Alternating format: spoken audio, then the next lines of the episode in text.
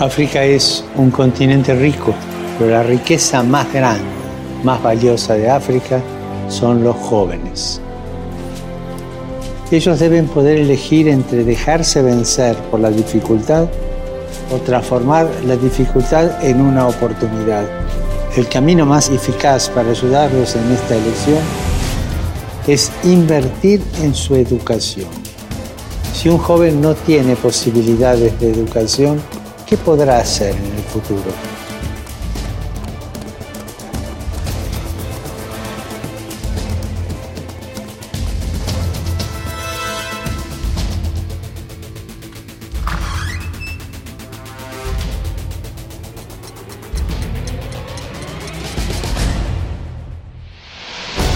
Pidamos para que los jóvenes del continente africano tengan acceso a la educación y al trabajo en sus propios países.